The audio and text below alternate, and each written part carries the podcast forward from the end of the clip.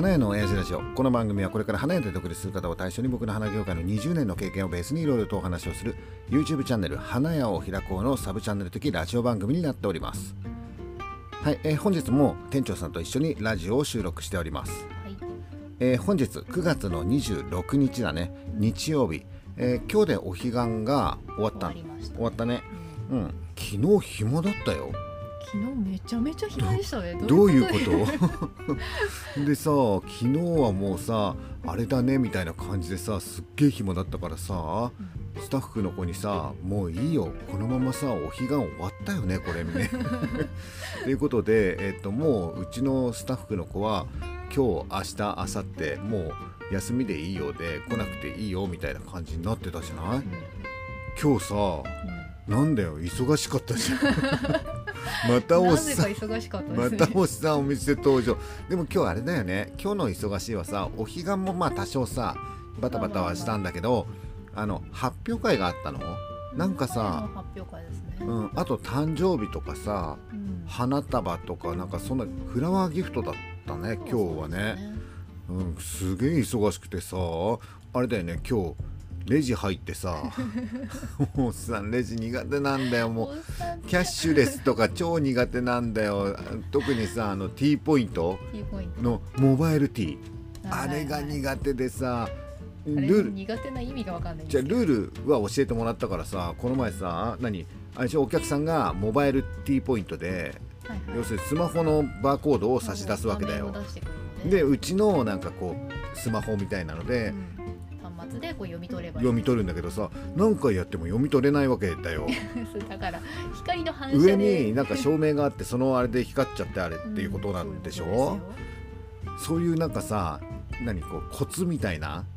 そういうの分かんないよね。ね一応さ言われてさ今度スマホでさこうやって読み取ればいいだけですよって言うけどさこうやってやったら全然読み取れないしさ。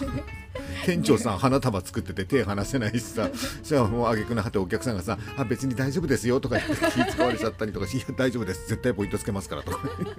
いいいいんだけどさ。まあ結局さ店長さんがにねやってもらって。あれは光のこう影を作らないとダメなんですよ。そうなの。もう分かったけどさ できるだけできるだけもうキャッシュレスねもうねしょうがないよね。キャッシュレスにキャッシュレス化についていけてない。ですついていけてないついていけてない。いやなんかクレジットカード決済をやっと覚えたと思ったらさであとうち au 使えないんでしょ？あ au は使えないそうそうなんかお客さんでさ au 使えますかって言われてさ au を使ってるのを聞いたことがないから au 多分使え多分使えないです。多分ってなってもうさおっさんが接客するとさもうなんか結構自由な感じになっちゃったりとかす まあいいいいんだけどいいんだけどお客さんにとってちょっと不安だよね。多分って何ですか？多分って言われたけど。まあねしょうがないね。まあでも忙しいから忙しいっていうのはまあ良かったよっていうことだよね、うん、はい、えー、ということで今回はさああれ言わないと。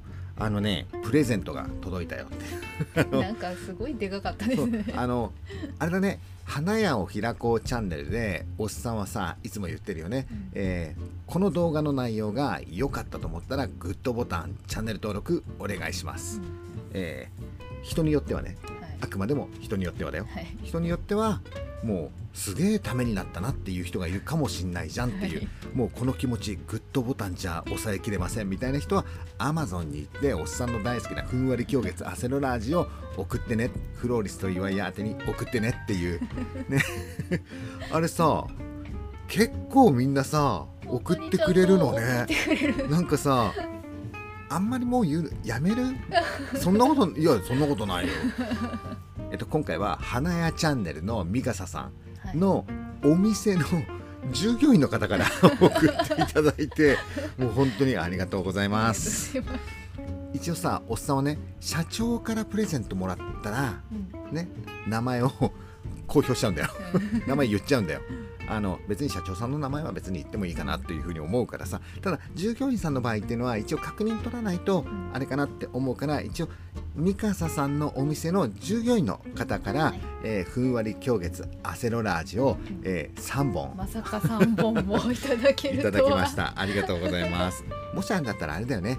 次回はさ、はい、あの名前ももちろんそうなんだけどあの紹介しってもいいようなニックネームとか 書いといてもらえるとなんかこう紹介しやすかったりとかねありがとうしやすいっていうね他の方もね引き続き なんでたかってるんですか？かかってるんではなくて一応ほらいただいたらありがとうをしたいっていう気持ちもこっちはあるからさお名前を紹介できないっていうのはなんか心苦しいから、ね、いや名前言っちゃってもいいよって言うんだったらあれなんだけど一応さ気にする方もいるかもわかんないからニックネームとか書いといてもらったりとかラジオネームとかいいよね。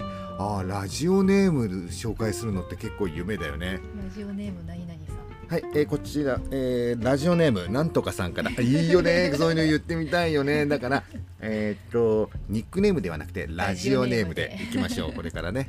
あと一緒に入ってたのがなんかねバズーカー砲が入ってたんだよ。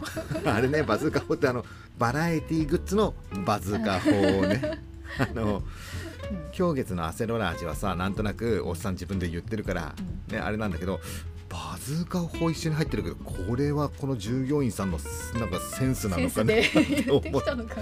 で一応さ、えー、ミカサさんに LINE でねあの従業員の方にあのお酒いただいちゃいました。ありがとうございますって。なんかバズーカも入ってて あのこれはなんか、えー1000人記念の時に今使わせてもらおうかと思いますみたいな感じで言ったらさ、うん。あそのバズーカ砲自分っす。あ ミカサさんが。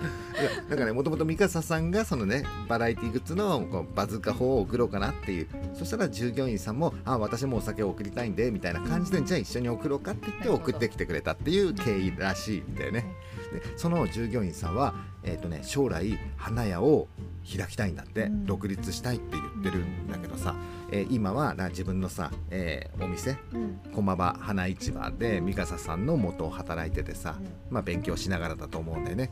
であとはうちの花屋を開こうチャンネルを見て 勉強してくれてるって大丈夫いうですかね？うん若干偏ってることはあるかもしれない。あでもねバランスはね取れてると思うよ。あそうですね。あのねうちの花屋を開こうチャンネルの花屋の経営についてっていう話とあとは花屋チャンネルの動画ももちろん見てると思うしでどこで働いてるかっていうと、えー、三笠さんの駒場花市場っていうところで働いてるっていうでしょ、そうするとねおっさんと、えー、三笠さんのお店っていうのは一応ね正反対な感じ。うん。でもともとおっさんは、えー新鮮激安、えー水江花市場っていうお店をやっていて、今の三笠さんと、まあ、ちょっと似てるようなスタイルのお店をやっていたから、まあ、気持ちもわかるよねみたいな、ただ今おっさんがやってるお店っていうのは、まあ、フラワーギフトのお店だったりとかするからスタイルとしては今ちょっと違う感じだと思うんだけどさ、まあでもお互い結構ね振り切ってる反対だと思うんだよ。すごい振り切り方ですよね。いや真逆ですよ。あの三笠さんは三笠さんでえっ、とねなんで量販の方にもう振り切ってるしさ、うんおっさんはおっさんでまあ時間かけてね10年ぐらいかけて今フラワーギフトの方に振り切ろうとしてるっていう状況だったりとかするからお互いのね経営の話って三笠さんで言うと花屋のサブチャンネルの方で、うん。えー花屋の経営の話をしてるんだよね。でそれはベースとなってるのはやっぱり三笠さんのやってる商売がベースになってたりとかするわけ。はい。でおっさんが花屋を開こうチャンネルで話してるっていうのは今のフローリスト岩井やね、フラワーギフトに特化したお店それとまあプラスアルファで過去の新鮮激安水江花市場。あの岩井花専門店岩井屋本舗の話ってあんま出てこないでしょ？そこはいいんですか？そこはいいんですか？だってさ話すことそんなないもん。なんか話してくださいって言われたら失敗談しか出てこないからさ。まあ一応新鮮激安水江花市場とフローリスト岩井屋の話をまあメインでまあ話してるからさ。まあ結構こんな感じでいろんなさスタイルのお店普通のお店がないね。いやでもねこれからは、うん。えーまあ、これからさ5年後10年後独立するっていう人ももしかしたら見てくれてるかもしれないんだけど、うん。あのね花は結構手軽にどこでも買えるようになってはきてるでしょ、だからやっぱりこれから独立するんであれば、うん、量販であったりフラワーギフトであったり、まあ、どんなスタイルでもいいんだけどやっぱりね振り切った専門店化みたいなのっていうのが残りやすいよね。そうん、それ以外の普通のフラワーショップがダメっていうことを言ってるんではなくてあのどちらかというと振り切った方がリスクありそうに見えるんだけど、意外とリスクがないっていう、その振り切ったお店に着くお客さんっていうのがはいいたりとかするからさ。まあだからね花屋を開こうチャンネルで何かテーマを考えてじゃあこれ話そうかなって言って出したものと、えー花屋のサブチャンネルで出したものが大体テーマかぶりなのね。でしかもね。そうしかも出すタイミングもうん。なんとまああれよおっさんは、えー今ね45日に1回アップロードしてて、はい。えー花屋のサブチャンネルは2日ぐらいに1回出してたりとかするんだけどさだけどおっさんが出すタイミングと,、えー、と花屋のサブチャンネルで出すタイミングが結構ねかぶるんだよね。でね。同じテーマで話しているんだけど、うん。結果としては真逆のことを言っているっていう。いや面白い。すごくねいいと思うよ。あのミカサさんはミカさんさんの商売で、うん。あれはあれで成立してるしさ、えっとスタイもともとスタイルが違うからねっていう感じで。いやすあのねこの間びっくりしましたよね。びっくりした。ここ最近特にかぶるよね。あでもまあ花屋さんやってるからさね行事ってのも決まってるじゃない、で市場行ってさ東京が高きゃ大阪も高いよねみたいな感じで、あの東京と大阪で遠いところかもしれないんだけどまあやってること同じだしさ、行事も同じだしっていうことで、まあ、テーマがかぶるんだとは思うんだけどでもねかぶってるのは、うん。えー花屋を開こうチャンネルと、ん。えー花屋のサブチャンネルだけなんではい他の花屋系 YouTuber とはかぶらないっていうことね 似てるんだろうね。そうですね。はい。あとあれね今回のさ動画ではああれだ言ってなかった。今回のラジオはえ深掘りね。うん。今更だけどさ、えー今回の動画のテーマは何だったかっていうとお彼岸の結果報告、うん。えー今年のお彼岸は儲かったのかと。でおっさんが今後の仕入れ事情を語りますみたいな内容だったよね。でその中でそのさテーマの前にまず話したのが、えーおっさんはこのねスタンド FM でラジオをやってるんですよっていう、まあ、毎回テロップでは出してるんだけど、うん。なかなかね YouTube 花屋を開こうの、えー視聴者さんうん。見てくれてる人がさその流れでラジオっていうこの流れがねうまく取れてなかったっていうのが感覚ねうん。があったからえーっと宣伝そうせ宣伝が甘いのかなっていうわかんない。もしかしたらラジオがさ あんましさあのみんな魅力ねえのかなっていうのもあるかもわかんないよ。だけど一応さあんまりこうはっきりと宣伝をしてなかったから、い。今回初めてはっきりと宣伝してみたよ。そしてはっきりとお願いをしてみたよ、はい。あのえーまずはスタンド FM の URL を出しとくんでそこをポチンとしてくださいと、はいそしてスマホのアプリをインストールしてくださいと。そしてスタンド FM から、えー検索で「花屋」で検索するともうそんなにいないから本当にさスタンド FM でも花屋系パーソナリティかっこいいね。花屋系パーソナリティっていうのがほとんどいないんだよね。だからまあほとんどいいないのはなんでだろうね。需要がないのかな。需要がないのかな。だけど、まあ、ほとんどいないから花屋で検索してもらうと花屋の親父ラジオって結構すぐ出てきたりとかするんだよと。だから、えーまずはインストールして検索してもらってフォローしてまずは一回聞いてみてくださいみたいなことを言ったんだよね。はい。そう翌日 登録者数ブワーって増えててさ ね。言ってみるもんだなと思って。でね面白いのがねあのラジオってこのねスタンド FM なんかはそうなんだけどうん。例えば前回の動画の、えーラジオをうん。えー聞いてみようかなと思って再生するでしょ？はいそうすると大体さ最近のラジオは2 3 0分ぐらいかかるんだよね。で2 3 0分ぐらいのラジオを聞くわけだよ。で聞いてる途中にね多分ねいいねボタンを押してくれるんだと思うんだよね。でその人がねまた30分後ぐらいに「いいねす」あのねあのおっさんのスマホに「いいね」が来るとお知らせが来るのね。うん。何々さんが「いいね」してくれましたみたいな。うん。それがね30分に1回ぐらい「いいね」いいね、いいねってくるの。いやこれね、なんでこういうことが起こるかっていうと、あのね、このスタンド FM っていうののアプリの特徴なんだけど、まずラジオ聞くでしょ、はい。で終わるでしょ？そうするとその1個前のラジオがうん。こう流れるわけ。自動的に。自動的にこう。だからえーっとラジオ1個聞くともうずっと流しっぱなしにしとくと、えっと、今までの過去のラジオ全部聞くっていうずーっと最初までに戻るそうそうそう戻るみたいなんだよね。だからさあの一つ聞いて「うん。いいね」してくれる人っていうのは、うん。大体ね30分に1回いこう いいねが入ってくる。全部にいいにしてくれるああこの人ずーっと聞いてくれてるんだなみたいな感じに思うっていうのがあってあれ嬉しいね。あの耳をさおっさんが占領するわけでしょ。まあでもねあのそういう人がここ最近ちょっとねうん。増えてきてるからちょっと嬉しい。だから引き続き「花屋を開こう」チャンネルではうん。定期的に、えースタンド FM の宣伝をちょっとしていこうかなっていうね。あのまださ今音声コンテンツってメジャー化してないからさ。でもね来ると思うんだよねそのうち 何年か前にもこんなようなこと言ってたんだけど あの音声コンテンツくるくる詐欺みたいのがあるわけ。あるんあるんだよ。でも実際にね音声コンテンツがドカンっていくきっかけになるのは何かっていうと、うん。収益化なんだよね。うん。今 YouTube でみんな一生懸命やってるのって広告収入が入るみたいなところがあったりとかするじゃない、はい。なんだけど音声コンテンツってそこがちょっと弱いんだよね。うん。ほら YouTube だと広告を見せるっていうのがあるじゃんでもラジオの場合ってそもそも見せるがないよね。見せないですようねん、そうするとさ、えーこの番組は何々の提供でお送りしていますみたいのがそれは言えるよね。実際のさ AM とか FM ラジオってどうなってるかっていうとここで一旦コマーシャルですって言って普通にさコマーシャルが流れるじゃん、流れますよね。うん、だから多分ああいう形で音声コマーシャルみたいなものが途中で挟まる、うん。うん、みたいな、うん、そしたらあれかもしれないね。もしかして音声コンテンツ盛り上がってくるのかもうんしれない。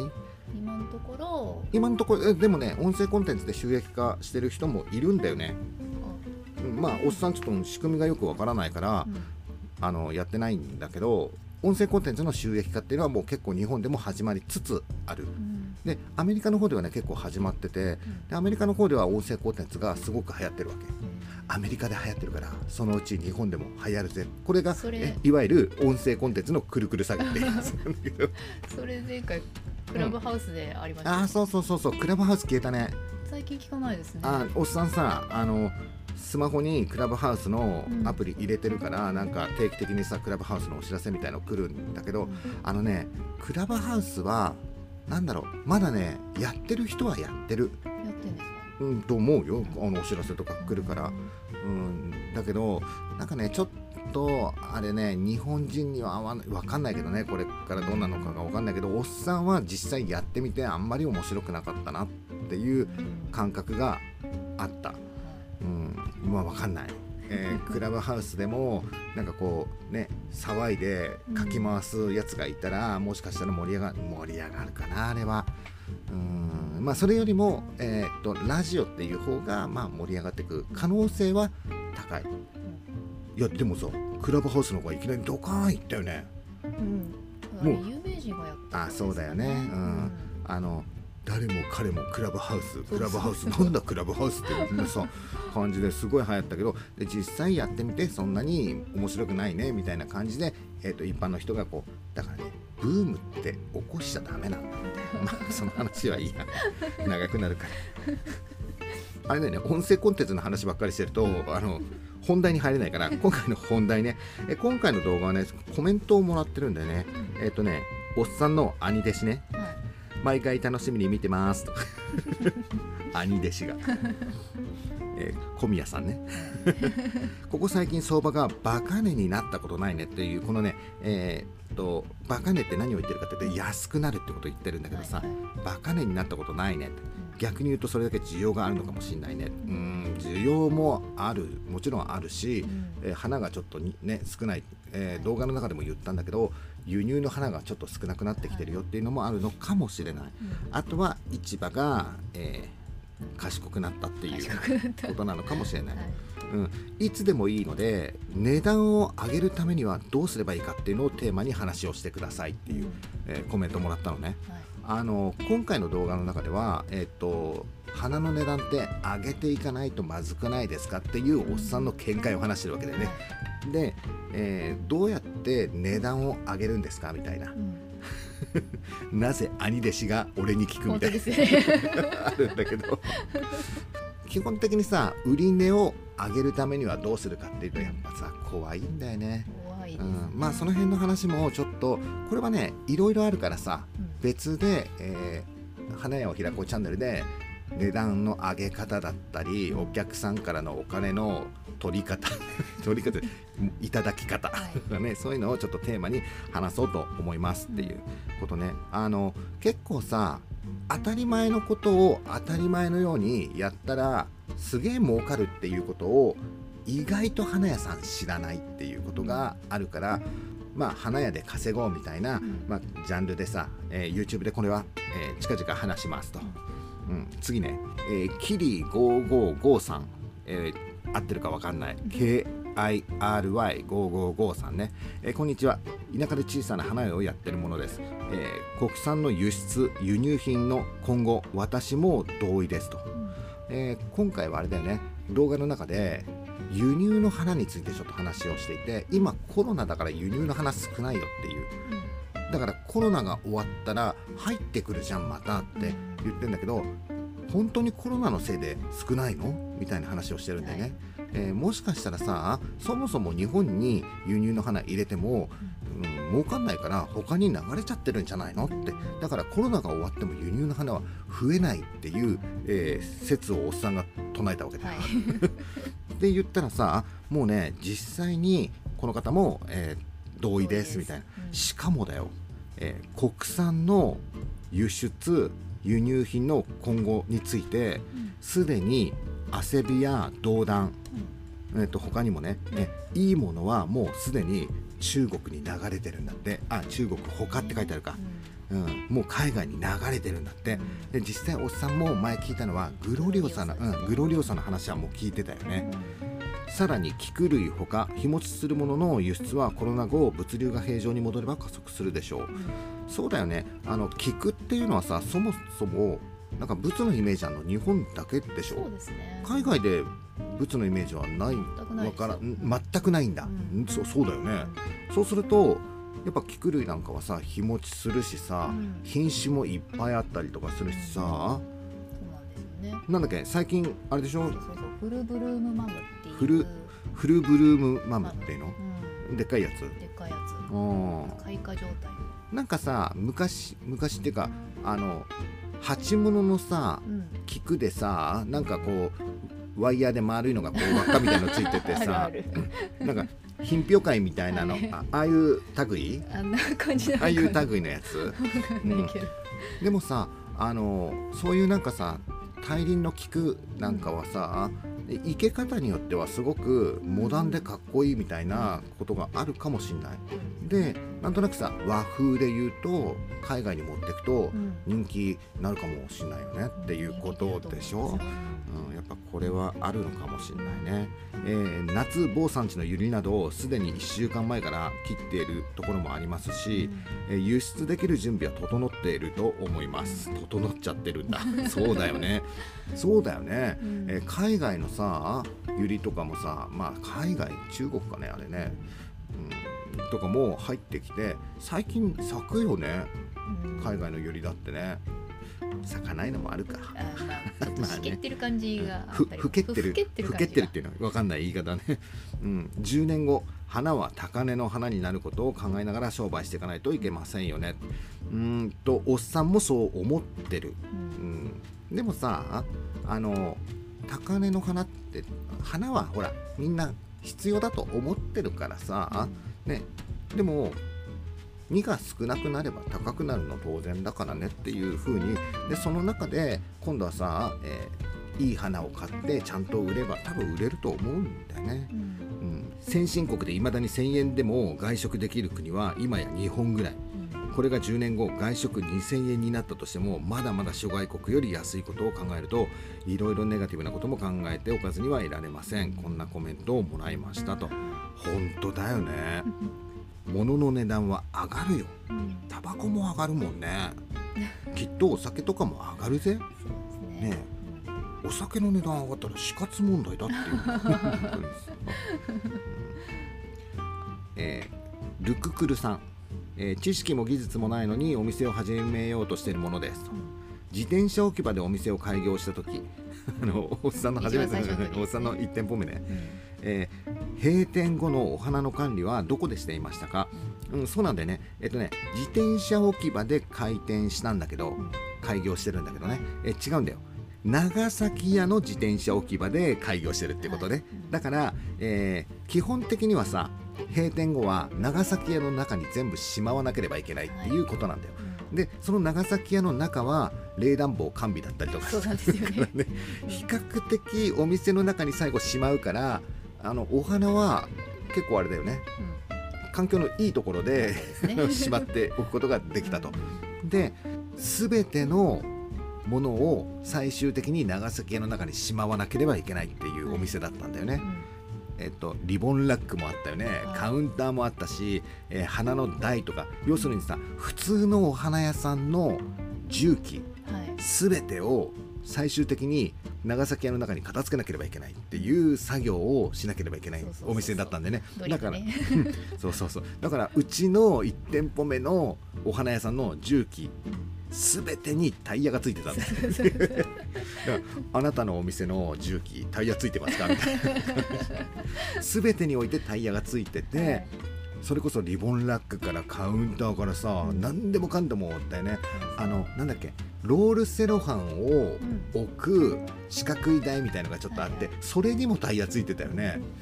で結局ね全部片付けるのにスタッフ2人で10分ちょっとで片付けられるんでね。もうドリフのようにもうねあれ慣れるとさ入れ方もあんだよ。テトリスみたいに入れなきゃいけない。決まったスペースにうんあの入れなければいけないからっていうのがあってあれはあれで面白かったけど。ね まあそんな感じでえっとねお花の管理は、えー長崎屋の中でしてました、はい。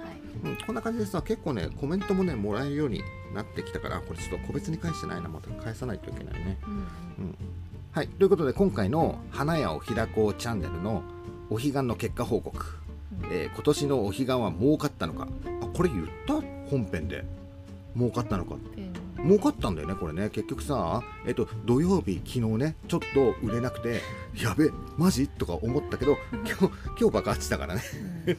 一応これであれでしょ？お彼岸は予定通り売れたよっていうのとあとはあのフラワーギフトなんかも結構、まあワーワーしたからえっと儲かったか儲かってないかで言うとまあ一応儲かったってことになるんだろうね、まだあれね細かい計算はしてないけどねでおっさんが今後の仕入れ事情を語りますと、うん、あれはさあのおっさんの勝手な見解が混じってたりとかするから、うん。要するにさああいうことを YouTube で言うことによってみんなも考えてっていうことあの今後、うん、問題提起っていうの？そういうの。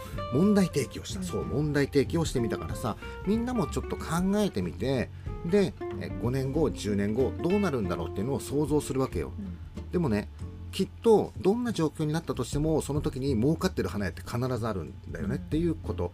だからいろんなことを想像しておくのは大事だったりとかするからまあ今のうちに、えーおっさんがこう問題提起をしてみんなで考えていこうよっていうような内容、はいうん、まだ見てない方は説明欄のところにリンクを貼っときますのでうん。あの見てもらってね内容良かったなと思ったら、えーグッドボタンを押してもらってあとあれね今回のさ、えー仕入れについて皆さんの意見なんかもコメントでもらったりとかするとうん。面白いかもしれないよね。そうん。うん。えっとコメントもちょっと引き続きお待ちしてますのでよろしくお願いします。こんな感じでさ、えー YouTube とラジオがうまくさリンクしてやっていければ結構面白いと思うんだよね。うんまあ、こんな感じでちょっと引き続きやっていきましょうと。はい、えーということで今回の花屋の親父ラジオは以上になります。バイバイ。